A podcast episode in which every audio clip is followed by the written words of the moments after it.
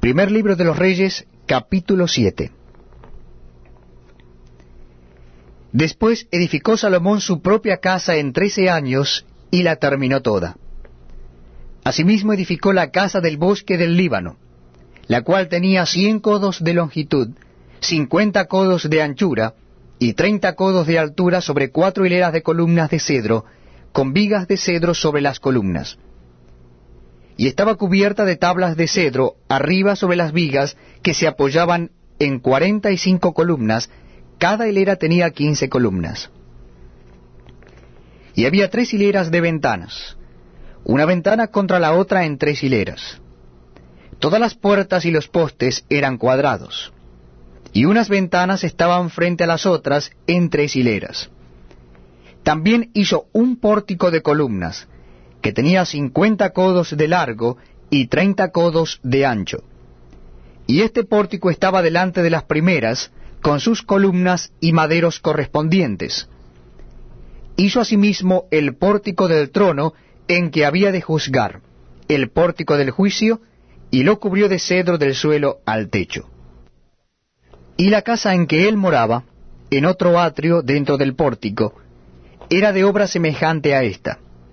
Edificó también Salomón para la hija de Faraón, que había tomado por mujer, una casa de hechura semejante a la del pórtico. Todas aquellas obras fueron de piedras costosas, cortadas y ajustadas con sierras según las medidas, así por dentro como por fuera, desde el cimiento hasta los remates, y asimismo por fuera hasta el granatrio. El cimiento era de piedras costosas, piedras grandes, piedras de diez codos y piedras de ocho codos. De allí hacia arriba eran también piedras costosas, labradas conforme a sus medidas, y madera de cedro. Y en el gran atrio alrededor había tres hileras de piedras labradas, y una hilera de vigas de cedro, y así también el atrio interior de la casa de Jehová y el atrio de la casa. Y envió el rey Salomón e hizo venir de Tiro a Hiram, hijo de una viuda de la tribu de Neftalí. Su padre, que trabajaba en bronce, era de Tiro e Hiram era lleno de sabiduría, inteligencia y ciencia en toda obra de bronce. Este pues vino al rey Salomón e hizo toda su obra. Y vació dos columnas de bronce. La altura de cada una era de dieciocho codos, y rodeaba a una y otra un hilo de doce codos. Hizo también dos capiteles de fundición de bronce, para que fuesen puestos sobre las cabezas de las columnas. La altura de un capitel era de cinco codos, y la del otro capitel también de cinco codos. Había trenzas a manera de red, y unos cordones a manera de cadenas, para los capiteles que se habían de poner sobre la cabeza de las columnas, siete para cada capitel. Hizo también dos hileras de granadas alrededor de la red, para cubrir los capiteles que estaban en las cabezas de las columnas con las granadas, y de la misma forma hizo en el otro capitel. Los capiteles que estaban sobre las columnas en el pórtico tenían forma de lirios y eran de cuatro codos. Tenían también los capiteles de las dos columnas doscientas granadas en dos hileras alrededor de cada capitel, encima de su globo, el cual estaba rodeado por la red.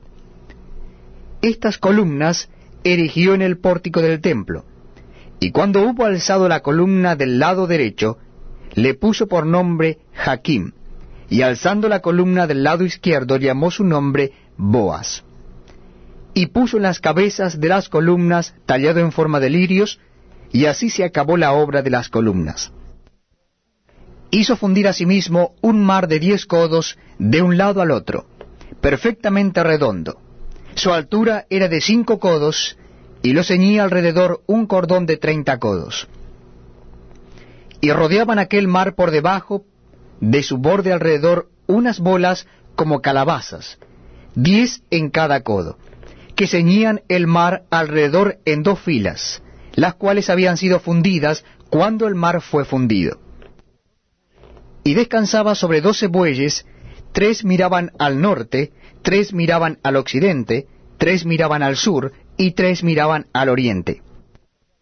Sobre estos se apoyaba el mar, y las ancas de Helios estaban hacia la parte de adentro. El grueso del mar era de un palmo menor, y el borde era labrado como el borde de un cáliz o de flor de lis, y cabían en él dos mil vatos. Hizo también diez basas de bronce, siendo la longitud de cada basa de cuatro codos, y la anchura de cuatro codos y de tres codos la altura. La obra de las basas era esta. Tenían unos tableros, los cuales estaban entre molduras. Y sobre aquellos tableros que estaban entre las molduras, había figuras de leones, de bueyes y de querubines, y sobre las molduras de la basa, así encima como debajo de los leones y de los bueyes, había unas añadiduras de bajo relieve. Cada basa tenía cuatro ruedas de bronce, con ejes de bronce, y en sus cuatro esquinas había repisas de fundición que sobresalían de los festones para venir a quedar debajo de la fuente. Y la boca de la fuente entraba un codo en el remate que salía para arriba de la basa, y la boca era redonda, de la misma hechura del remate, y éste de codo y medio. Había también sobre la boca entalladuras con sus tableros, los cuales eran cuadrados, no redondos. Las cuatro ruedas estaban debajo de los tableros, y los ejes de las ruedas nacían en la misma basa.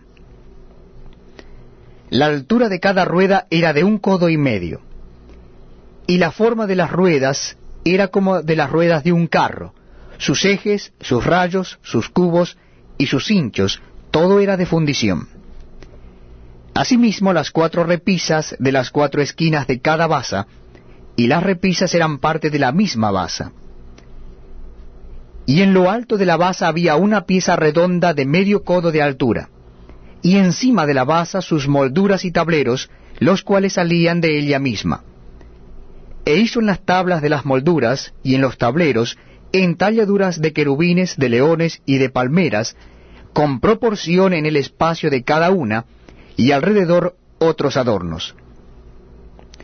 De esta forma hizo diez basas, fundidas de una misma manera, de una misma medida y de una misma entalladura.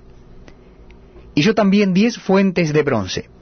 Cada fuente contenía cuarenta batos, y cada una era de cuatro codos, y colocó una fuente sobre cada una de las diez basas. Y puso cinco basas a la mano derecha de la casa, y las otras cinco a la mano izquierda, y colocó el mar al lado derecho de la casa al oriente hacia el sur. Asimismo hizo Irán fuentes, y tenazas y cuencos. Así terminó toda la obra que hizo a Salomón para la casa de Jehová. Dos columnas y los capiteles redondos que estaban en lo alto de las dos columnas, y dos redes que cubrían los dos capiteles redondos que estaban sobre la cabeza de las columnas.